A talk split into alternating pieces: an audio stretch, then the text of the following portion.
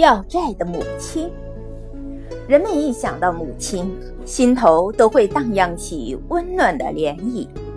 可他一想到母亲，就感到非常头疼，因为母亲总是向他要钱。只要他有一个月没有寄钱回家，母亲就打电话对他破口大骂，像讨债一样。而且他越是出名，母亲要钱就要得越凶。他对母亲有些耿耿于怀。母亲去世的日子里，他赶回故乡奔丧。一进家门，想到自己多年在外没能好好照顾母亲，他不由得悲从中来。他想，母亲虽然总是要钱，可养育之恩毕竟比海还要深。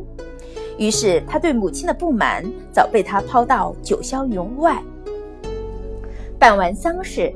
他要离开家的时候，他的大哥把一个包裹递给了他，并对他说：“妈妈交代我一定要交给你。”北元武伤心地打开一个小包裹，看到了一本银行存折和一封信。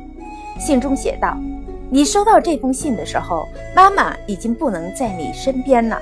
你们几个兄弟姐妹当中，妈妈最不放心的是你。”你从小不爱念书，又爱乱花钱，对朋友太过慷慨，不懂理财。当你说要去东京打拼，我每天都很担心你，有时半夜惊醒，向神明为你祈福，怕你在东京变成一个落魄的流浪汉。因此，我每月向你要钱，一方面希望你可以刺激你去赚更多的钱，另外一方面也为了储蓄。我知道。为了这些钱，你讨厌我了，不经常回来看我，我多么痛心！你过去给我的钱，我现在要还给你，儿子，我多么希望能够亲手给你这些钱。他叫北原武，是日本著名嘲讽剧明星兼导演。在常人的心目中，母亲是毫无保留的付出，而从不索取的代名词。母爱是最没有功利色彩、最无私的。故事中的那个像债主一样经常向儿子要钱的母亲，确实让人心里疙疙瘩瘩的感觉很不舒服。可是，当我们知道这位母亲要钱之后的一片苦心时，我们能不对这位美伟大的母亲这份深沉的母爱肃然起敬吗？